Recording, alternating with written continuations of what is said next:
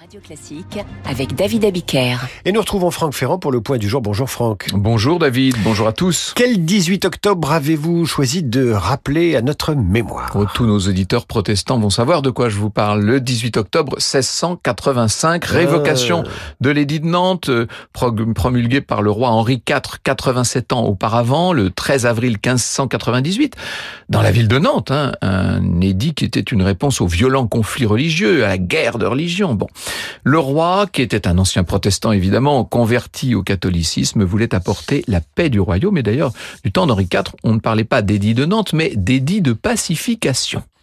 Revenons peut-être à la révocation, Franck. Oui, alors en cet automne 1685, Louis XIV met fin aux dispositions de tolérance envers le culte protestant. En fait, on a convaincu le roi que tout le monde s'était plus ou moins convaincu que euh, tout le monde maintenant épousait la seule et unique religion d'État.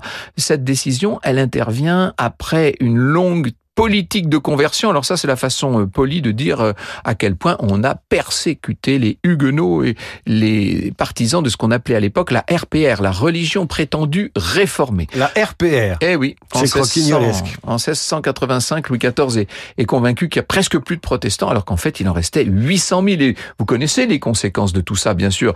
L'exode massif, le départ de tous les grands talents, euh, d'un certain nombre de grands hommes d'affaires, etc. Bref. notamment vers la Belgique et la Hollande. Et, la Russie et, la Suisse. Enfin bref, c'est, on peut dire, euh, un appauvrissement pour le Royaume de France.